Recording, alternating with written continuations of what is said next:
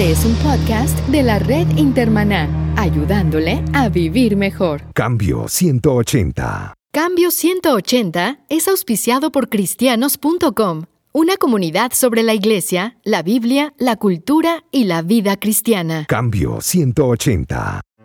La vida es como una fotografía antigua. Solo se desarrolla de un negativo. Experiencias que estremecen. Tristezas que opacan la alegría. Sentimientos que destruyen. Y la luz que lo cambia todo. Caminar entre luz y sombras. Por Aradi Vega. Un libro que te ayudará a dejar ese túnel sin salida. Adquiéralo en Amazon y en eBay.com.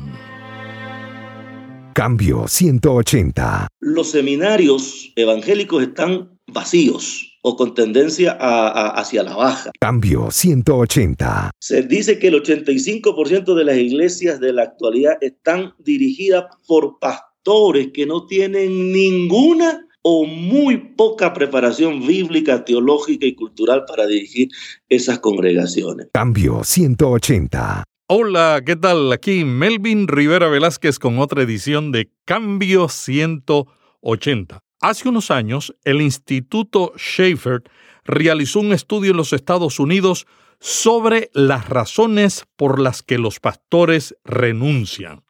El mismo mostró una situación desgarradora. La mayoría de los pastores, según este estudio, estaban sobrecargados de trabajo. 90% estaban trabajando entre 55 a 75 horas por semana. 70% de los pastores se sentían mal pagados. 90% de los que participaron en la encuesta sintieron que no estaban capacitados para hacer frente a las demandas del ministerio. Y el 90% de los pastores dijo que el ministerio era totalmente diferente a lo que ellos pensaban antes de que entraran al mismo. 70% de los pastores constantemente luchan contra la depresión, dijo el estudio, y el 50% de los pastores se sienten tan desalentados que dejarían el ministerio si tuvieran otra manera de ganarse la vida. Y 70% dijo ese estudio que no tenían alguien que consideraran un amigo cercano. Sin embargo, recientemente otro estudio realizado en septiembre de 2015 por Lifeway, encontró resultados un poco más alentadores, pero todavía confirmando lo que decía el anterior. Dice el estudio de Lifeway que 84% de los pastores en la actualidad dice que están en servicio 24 horas al día. 80% esperan conflictos en su iglesia. 53% creen que la tarea de un pastor es con frecuencia abrumadora. Y 53% están preocupados por la seguridad financiera de su familia. 48% sienten a menudo que las demandas del ministerio son más de las que pueden manejar. Y 21% dijeron que su iglesia tiene expectativas de ellos que no son realistas. ¿Por qué renuncian los pastores? Ese es el tema de este programa y hemos invitado al obispo Richard Mendoza Vega, supervisor nacional de la Iglesia de Dios en Ecuador y coordinador del Foro Pentecostal Latinoamericano y Caribeño. Richard es un pastor con una gran experiencia y que conoce bien el tema porque su función es trabajar con pastores. Bienvenido a Cambio 180, Richard. Richard, cuéntanos sobre tu caminar en el pastorado. Bueno, con mucho gusto. Yo empecé bastante temprano en la vida ministerial. Yo diría que a los 14 años uh, me identifico ya como ministro. Recibí un llamado claro y puntual de Dios a los 13 años. Antes tuve una crisis ahí, yo vengo prácticamente de un, de, de un hogar cristiano evangélico, aunque los primeros, uh, yo diría, tres, cuatro años uh, fuimos católicos, pero prácticamente toda mi vida ha sido en la iglesia evangélica.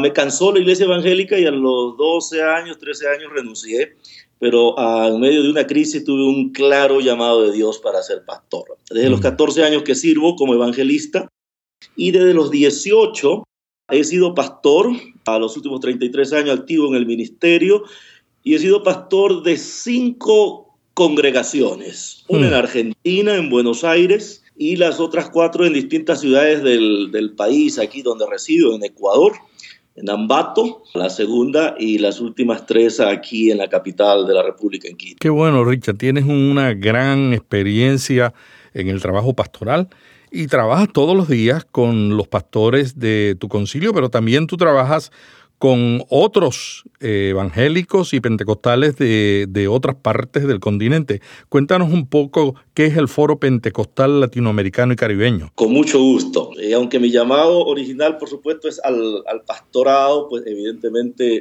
uno en el camino uh, ha sido preparado para ser líder y, yo he tenido la bendición de ser formado académicamente, uh, que es uno del, de los puntos de la crisis, me parece, pastoral de, del momento, la poca formación.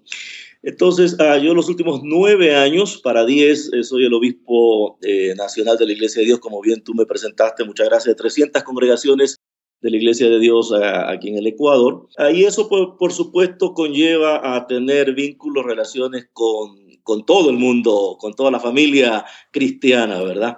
de las pro y para eclesiástica y de, de las iglesias no solamente pentecostales, sino de todos los cortes evangélicos, históricos, uh, protestantes, eh, no solamente en el Ecuador, sino en la región. En efecto, yo coordino hace algunos años una, una iniciativa pequeña todavía del Foro Pentecostal Latinoamericano y Caribeño, que no es otra cosa que una iniciativa de tratar de, si se dice que el 75% más o menos, eh, en, en algunos países más, el 75% de la cristiandad es pentecostal, nuestra observación es que hemos estado un poquito escondidos, hemos estado un poquito retraídos, no nos hemos conectado con, con, con el mundo, eh, ¿verdad? Entonces, esta iniciativa básicamente es eh, un poquito a releer nuestra historia. Si el siglo XX fue el siglo de, de, de, del movimiento pentecostal con mucho impacto, a tal punto que que fue caso de estudio, ¿verdad? Desde, desde, lo, antropológico, desde lo,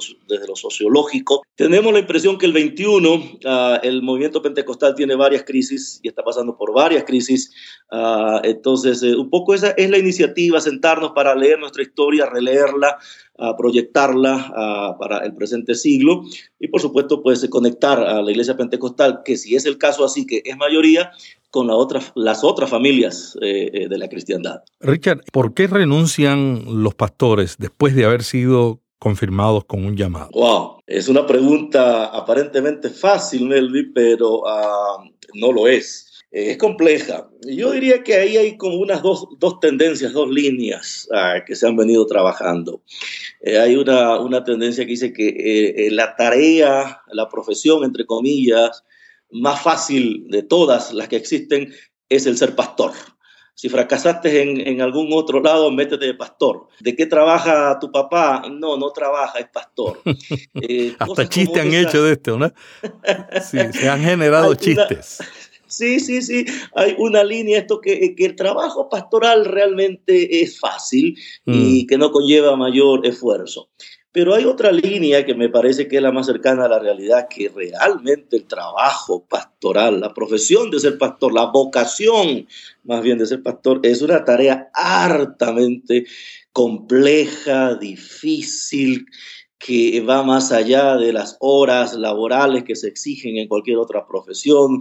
Las estadísticas que tú diste a la introducción me parece que son bastante más cercanas a la realidad. Así que a mí me parece que la tarea pastoral es eh, bien compleja, delicada, y hay una línea muy frágil, muy, muy, muy pequeña entre lo santo y lo profano. El pastor, fíjate que lleva mucha autoridad, mucho poder y pudiera en, en varios casos abusar de ella en, el lado ético, financiero, moral. Así que en términos generales, una primera sospecha que yo tengo es que la tarea pastoral sí es una tarea bien, bien difícil. Uh, y si tú me permites, yo tengo algunas otras sospechas que hacen que ah, hoy en día eh, la tarea pastoral no solamente sea difícil, sino que hace que, que, muchos pastores que han sido llamados, confirmados, que por cierto hay otra discusión, si el llamado es irrevocable, eh, eh, ah, si eres llamado 100% y nunca más vas a, ser retirado de ese llamado, ese me parece que es otra conversación. Ah, sumado a lo dicho, me parece, si me permites, que hay otros elementos que me parece que sí contribuyen a la dificultad de ser pastor y a la renuncia de la actualidad eh, de nuestros días, muy alta. El porcentaje de renuncia y de abandono del Ministerio de Pastores es bien alta. Richard, ¿y, a qué se debe? ¿Será una confusión? ¿Serán eh, que antes de, de iniciar en el trabajo hay expectativas incorrectas? Yo creo que eh, es la combinación de las dos cosas que tú has mm. eh, puntualizado. Yo recibí un claro llamado al ministerio. Yo no quería ser eh, ni siquiera evangélico, ni siquiera cristiano, tenía mm. otra, otras aspiraciones, pero me parece que ahí había que revisar bastante el tema de un llamado. Realmente hubo un llamado. cuando estudiamos el, un pasaje bíblico que entiendo vamos a, a tocarlo ahora, vamos a descubrir que el personaje que hemos escogido hoy día bíblico fue llamado, confirmado pero renunció. Y lo, y lo otro que tú puntualizabas es, es, cierto, hay mucha, mucha expectativa. Esto, ah, está fácil la cosa, a los telepredicadores, algunos malos ejemplos me parece que contribuyen en un segundo punto como para que hoy en día los pastores estén ah,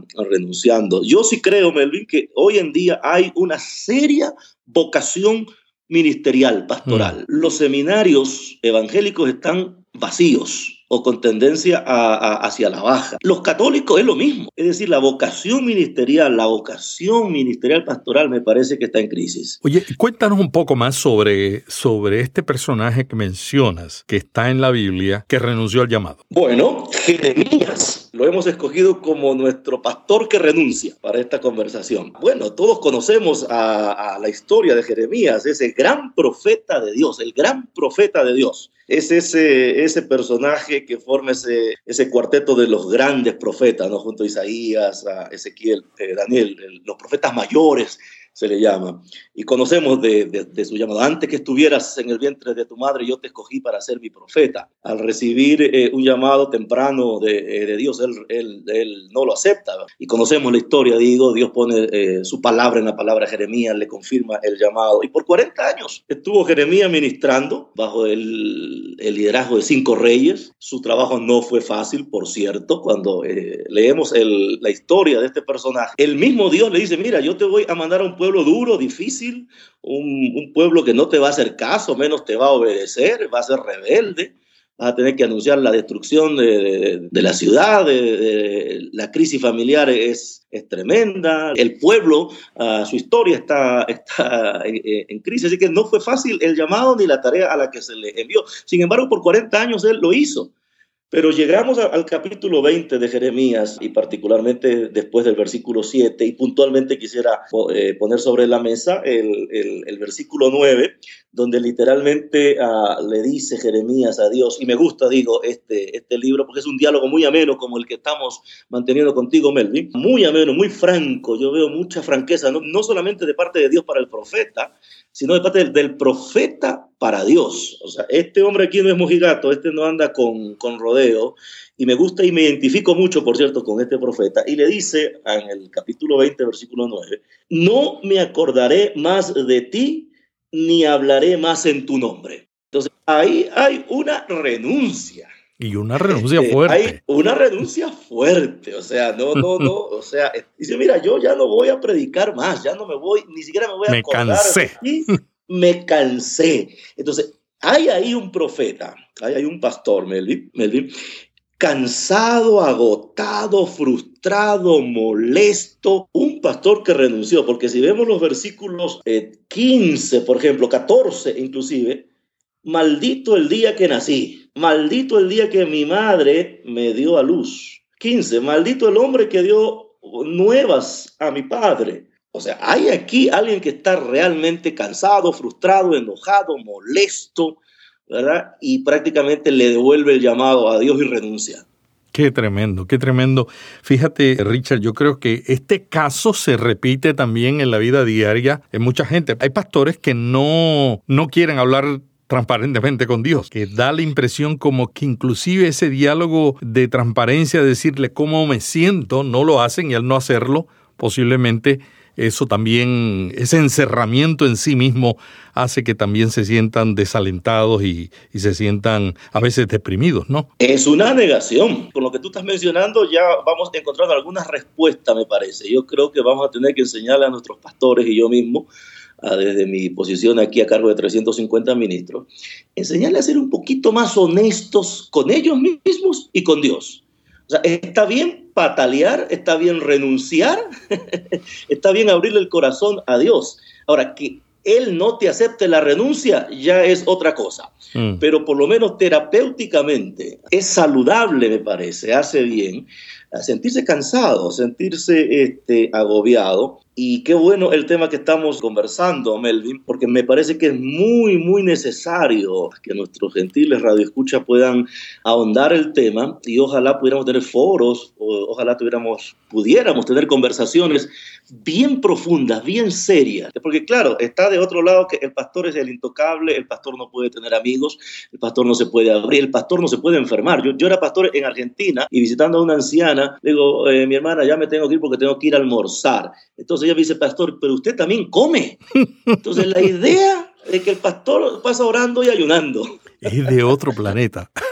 De otro planeta. Y los pastores a veces nos, encargamos de, hacer, de posicionar una figura así, media demasiado divina. Mm. Eh, no, no, el pastor es de carne y hueso y tiene las mismas tentaciones, las mismas dificultades que cualquier ser normal y mortal. Richard, y a veces esa, esa necesidad que siente el pastor de mantener una imagen, ¿no será también motivo para dejar de ser transparente? A veces yo siento que un pastor está tan preocupado por mantener esa imagen del super líder espiritual que entonces añade a su trabajo una carga muy grande, porque todos, todos cometemos errores.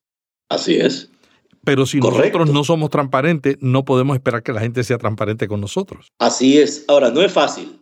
Yo en mis últimas dos eh, iglesias que pastoreé, realmente ya, claro, uno va aprendiendo, este, luego de haber pastoreado tres, en las dos últimas, la cuarta y la quinta, yo fui, yo creo, eh, eh, fueron mis mejores años de pastorado, porque yo me paré delante de la iglesia, bueno, una, la, la cuarta la fundamos con mi familia, eh, pero la quinta sería ya una, una iglesia que, que, nos tocó pastorear un poquito grande, de unas 400 personas, y fuimos lo más honestos, y mire, nosotros somos humanos, mis hijos, yo soy el pastor, mis hijos no lo son, yo soy, tengo las mismas tentaciones que ustedes, los hombres, tengo, es decir, me abrí y, vaya que la cosa, yo creo que fue mi mejor pastorado porque es increíble cómo la gente se identifica con un pastor humano, con un mm. pastor que tiene la misma crisis, que, que, tiene, que, hay momentos que no, que no tiene ganas de orar, que no tiene ganas de leer la Biblia, que quiere dormir. Que, que, quiere pasear, que, que, verbaliza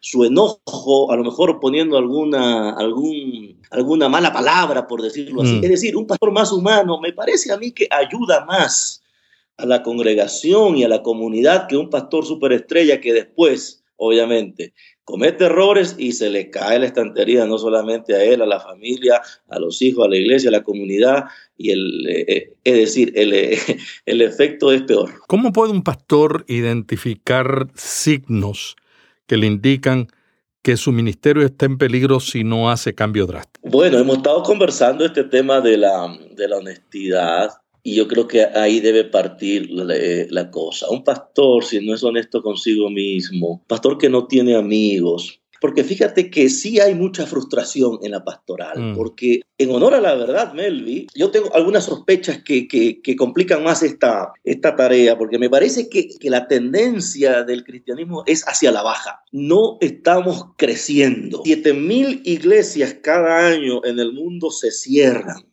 7.000. Por lo tanto, hay 7.000 pastores que se quedan sin trabajo. Sí estamos plantando iglesias, si me permite eh, empezar de lo, de lo macro, de lo, de lo general a lo particular. Tengo alguna sospecha, por decir la religión evangélica, somos el 11% de 8 billones, de 8 mil millones 598 Es decir, más allá de 8 billones de personas, solo el 11% se identifican como cristianos evangélicos. El 22% son católicos, lo que suma lo cristiano global un 33%. Se dice que, eh, que no somos más de mil millones de cristianos evangélicos en el mundo. Se habla de que no tenemos más de 5 millones de iglesias evangélicas con tendencia a la baja. Ojo esto. Se dice que el 85% de las iglesias de la actualidad están dirigidas por pastores que no tienen ninguna o muy poca preparación bíblica, teológica y cultural para dirigir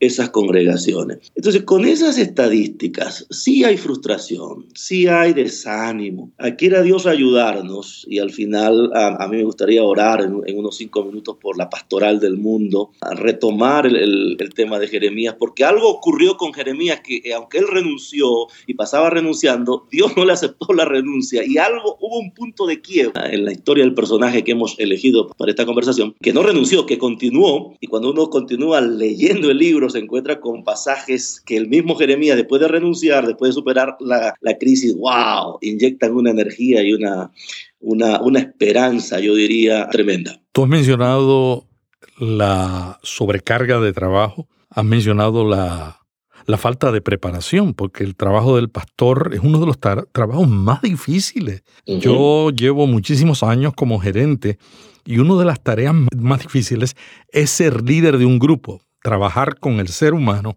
es lo más difícil que hay. Sin embargo, el pastor no trabaja con uno, trabaja con docenas, con cientos y hasta con miles. Esa falta de preparación no aumenta la frustración. Por supuesto que sí. Se dice que solo el 10% de la pastoral del mundo tiene una licenciatura en teología. Y vivimos en el siglo XXI. Y, ¿verdad? Estamos en el 2015 algunos pastores lamentablemente se quedaron en los años 60, 70, 80, donde yo no sé, era otra realidad y tal vez no había muchas exigencias. Hoy en día, Melvin, me parece que la exigencia del pastor es muy alta, muy amplia. Requiere una preparación no solamente bíblica y teológica, que es eso por, por supuesto es, es lo básico. Este, para ser odontólogo, para ser, este, tienes que haber estudiado para, para eso, ¿verdad? Eh, digo, este, para cualquier profesión, y lo propio es, pero también una, una, una mente un poco más amplia, una, una mente más lúcida, una, un conocimiento universal, yo diría básico, de la realidad del mundo. Porque hoy en día a nuestras iglesias, eh, hablando del movimiento pentecostal, eh, nosotros por los últimos 100 años, pues claro, tocamos, esa fue es, la historia de, de, la realidad pentecostal, a ese bolsón de pobreza, a, la clase bien, bien, bien pobre, a lo menos favorecido. Pero hoy en día, eh, aún en el, en, en, en el mundo pentecostal, ¿no? Así, en, otros, eh, en otros concilios, en otras tendencias, los miembros de nuestras congregaciones, los asistentes a nuestras congregaciones, son, son profesionales son gente que pregunta, son gente que no va a quedarse con el gloria a Dios, aleluya, y en el, y en el nombre del Señor esto va porque va. Me parece que las exigencias y las demandas están subiendo. No, y tenemos una, una generación milenial, muchachos de 18 a 30 años, que no creen en las instituciones, no creen en la iglesia, han visto los, los errores de pastores, los malos ejemplos de sacerdotes, y esos muchachos son los que están tomando eh, las posiciones de gobierno, van a ser los, los líderes del futuro. Entonces, ¿cómo maneja un pastor que no tiene una preparación casos como, como los de la generación del milenio, que, piensan totalmente diferente? Los desafíos se hacen más altos, más altos, y sumado a los que eh, otra vez tú estás mencionando, el 97% de los pastores dice que alguna vez ha sido traicionado, falsamente acusado o herido, ojo, por sus más cercanos colaboradores. Mm. El 70% de los pastores se dice hoy en día que lucha contra la depresión, que lucha con la depresión, ellos mm. mismos. Ah, por la frustración, porque claro, eh, se dice que solamente, y esto ah, hay que comprobarlo, que solamente el 15%, Melvin, el 15% mm. de los miembros de una congregación son realmente discípulos, mm. realmente comprometidos con la causa del pastor, con la visión del pastor, con la causa de la iglesia. Entonces hay, hay una carga depresiva sumado a los que se mueren, sumado a los pecados, sumado a los casos que tiene que atender. Entonces la depresión, la carga, la mochila del pastor se hace, se hace bien fuerte. 1500 pastores dice que desertan cada mes, cada mes. Uno de cada diez se jubilará como pastor, uno. Hmm. El 10% terminará sus días jubilado como pastor. Los otros nueve, no sé, lo renuncian o él renuncia o comete alguna falta moral que le impide continuar con el ejercicio de, su trabajo. Ah, el 80% se dice que los pastores viven, el 80% de los pastores vive desanimado, molesto, angustiado, deprimido porque no consigue alcanzar las metas propuestas. El 94% de las familias pastorales han sido o son azotadas por las presiones eh, de este ministerio, este santo ministerio. El 78% de los pastores no tiene amigos. Imagínate cómo una persona puede, puede, puede vivir sin tener alguien al lado para compartirle sus penas, sus angustias o sus victorias, para reír también, ¿cómo no? Y bueno, las horas semanales al parecer cada vez son más altas, las horas de trabajo me refiero, el 90% de los pastores dice que trabaja entre 75 y 80 horas por semana, lo cual es, eh, bien, bien alto. Lamentablemente estamos escuchando que en los últimos, y confírame tú que vives en los Estados Unidos, en los últimos seis, eh, no, ¿qué? Dos, tres meses, seis pastores se suicidaron en los Estados Unidos. Así es. Y, de, dos de ellos de mega iglesias. Oh, y dos de ellos de mega iglesias, o sea, no, no de, una, de una pequeña congregación. Y bueno, y los que no se suicidan, dice la estadística que su principal causa de muerte son los infartos. En Latinoamérica, las estadísticas que yo estoy dando y las que tú mencionaste, Melvin, al, al, inicio del, del programa, son las mismas. Y yo no sé si que son más altas, porque acá los pastores no son sujetos de créditos bancarios. Mm. No existe eh, eh, eh, la profesión de pastor, por lo cual complica más la cosa. La mayoría no tienen una casa propia. Sus hijos no están en el ministerio, menos, bueno, menos en, el ministerio, pero ni siquiera en la fe. Y ahí, claro, hay, hay, mucha tela para cortar también, porque una cosa es el pastor en el púlpito y otra cosa es el pastor en la, en la, en la casa, ¿no? Así que si tú quieres saber algo, cómo es un pastor, habla con su esposo, con sus hijos. Mm.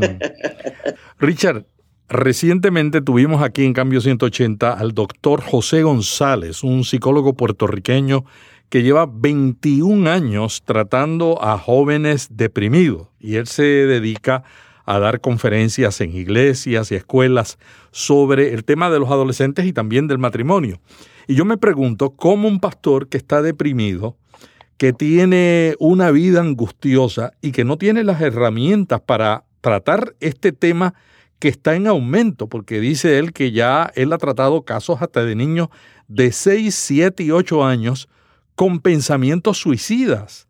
¿Cómo puede una persona manejar esta situación? Bueno, imagínate si, si el pastor está deprimido, si no tiene la formación si su iglesia no está creciendo, si no recibe una remuneración ah, acorde con su función, si está frustrado, si no tiene las herramientas eh, básicas, eh, menos profesionales, wow, eh, se hace bien difícil la tarea, ¿verdad?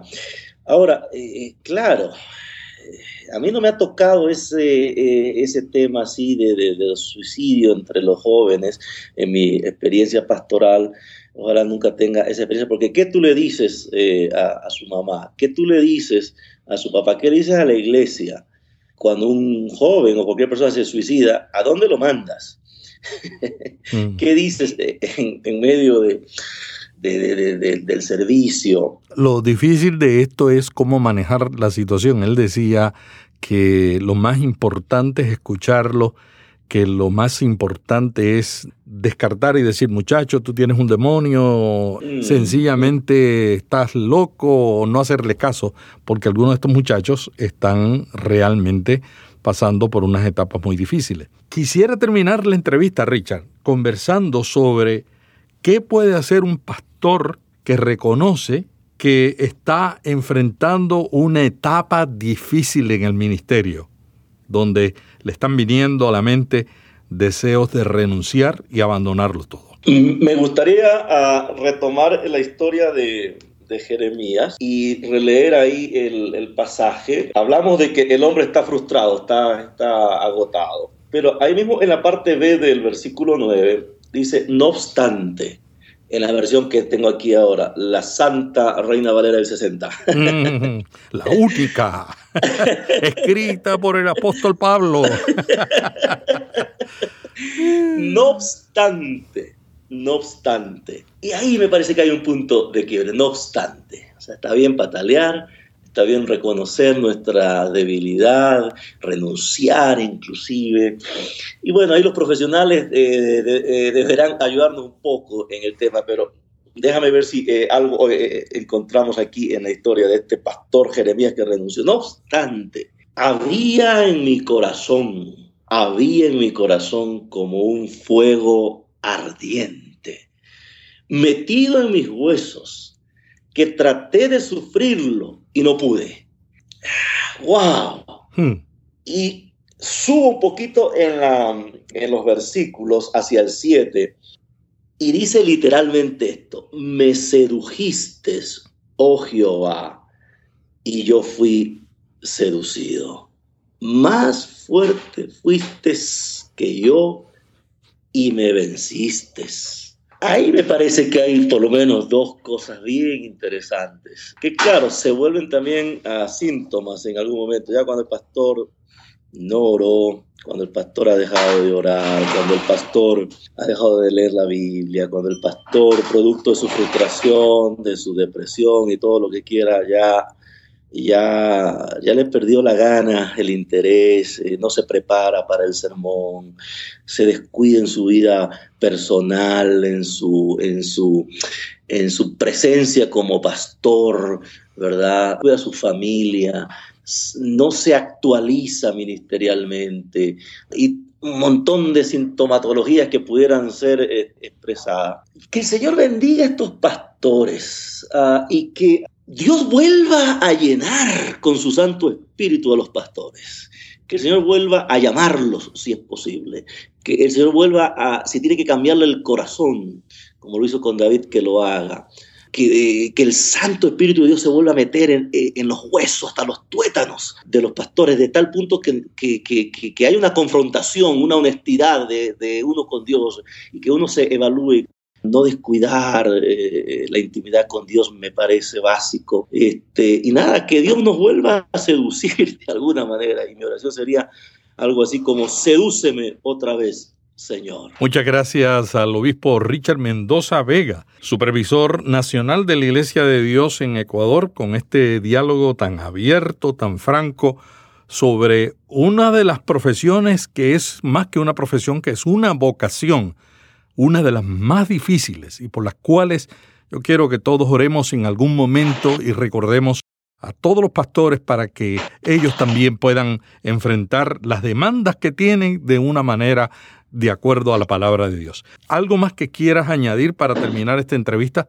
Bueno, si podemos este, orar un poquito. Sí, cómo no. Eh, por los pastores, quisiera orar por todos los pastores del mundo. Perfecto. Esta es la oración de Jesús para los pastores que nos escuchan. Sé que te encuentras angustiado, preocupado y frustrado. Has hecho tantos esfuerzos, muchos esfuerzos, y de repente nada parece tener resultados. Ves estancado el, el progreso de tu ministerio. Sientes silencio, angustia y piensas que, que yo, Jesús, me he ido de tu lado. Y así como Jeremías y tal vez como Elías quisieras esconderte en una cueva porque te sientes abrumado y has sido visitado por las dudas y por muchas preguntas. Y cuando tal vez tienes las respuestas, las preguntas se cambian. Hoy yo Jesús he venido a decirte que estoy contigo, querido pastor. Es más, siempre he estado contigo aun cuando te haya parecido a ti lo contrario. Y aunque hoy estés cansado, cargado, tal vez angustiado, con ganas de renunciar, recuerda, vuelve a mí, acude a mí hoy. Yo te puedo dar descanso, yo te puedo dar de mi Santo Espíritu, puedo volver a poner mi palabra en tu boca, te puedo animar. ¿Recuerdas, querido pastor, el momento que te llamé? Por favor, recuerda ese momento cuando yo te llamé. Y yo quise que fueras como un pastor, un pastor conforme a mi corazón, un pastor que apacentaras mi rebaño con amor y cuidado. Sí, como Jeremías el desafío fue fuerte y desafiante, y renunciaste antes de recibirlo y no quisiste, no lo aceptaste, pero finalmente aceptaste mi llamado, ¿te recuerdas? Sí, yo sé los grandes retos que has tenido. Yo sé los gigantes que has vencido en mi nombre y los has derribado en mi nombre. Claro, los tiempos han cambiado. En tu recorrido seguramente ha habido tiempos buenos y malos. Ha habido abundancia, pero también ha habido escasez. Pero en todos esos momentos Jesús te habla, querido pastor, yo he estado contigo, nunca me he apartado de ti, aún en ese quebrantamiento, aún, aún en esas heridas que no han podido ser saturadas, eh, suturadas, aún en esos momentos de abandono y cuando has querido renunciar, yo he estado ahí. Conozco, conozco los momentos de crítica, conozco los momentos de angustia, cuando has sido cuestionado, cuando has sido falsamente acusado, pero tú eres mi ungido te recuerdo en esta tarde. Si estás fatigado, si estás cansado del camino, hoy yo vengo a decirte que tú eres mi hijo amado, que tú eres mi ungido, que yo estoy contigo. No temas. Mi diestra está contigo. Siempre lo, lo ha estado y te ha sustentado. Y hoy reafirmo que mi diestra está dispuesta para ti. Vuelvo a poner mis palabras en tu boca. Te vuelvo a ungir te vuelvo a dar de mi sabiduría, de mi gracia. Hoy te bendigo para que seas renovado, para que seas animado. Tú fuiste planificado para mí, querido pastor. Yo te escogí, yo te diseñé para mí. Hoy te vuelvo a dar mi callado, que significa mi autoridad, para que puedas vencer en mi nombre todas las obras de la iniquidad. Hoy sopla una vez más mi Santo Espíritu sobre tu vida. Y te vuelvo a bautizar y vuelvo a poner mi Santo Espíritu sobre tu vida para que tu estima sea recuperada y para que el poder de Dios cuando hables y enseñes se note. Hoy te otorgo dones y talentos nuevos, tal vez que todavía no te los he dado. Hoy te los doy. Yo te bendigo, te abrazo y te hago entender que todas tus lágrimas yo las he visto. Te prometo un galardón, un galardón grande si me obedeces, sí. Y si aceptas, si aceptas continuar en el ministerio, y déjame decirte que no acepto tu renuncia, más bien la regreso a ti y te bendigo en el nombre del Padre, del Hijo y del Espíritu Santo. Richard, muchas gracias por acompañarnos en esta entrevista. Agradecemos profundamente los consejos que tú les has presentado a los pastores que están escuchando este programa y también a los miembros de la congregación y a los líderes para que apoyen en oración a sus líderes espirituales. Hasta la semana que viene, cuando volveremos aquí en Cambio 180 a dialogar sobre otro tema provocativo para pastores y líderes. Hasta aquí Cambio 180. Cada semana, Melvin Rivera Velázquez dialoga con destacados invitados sobre temas de interés para pastores y líderes. Cambio 180 le ayuda a mantenerse relevante en un mundo cambiante. Si este podcast le gustó, vaya a iTunes y suscríbase para recibirlo automáticamente lo publiquemos. También déjenos ahí una valorización y comentario. Para más artículos sobre estos temas, visite cambio180.com. Cambio 180. ¿Cómo mantenerse relevante en un mundo diferente?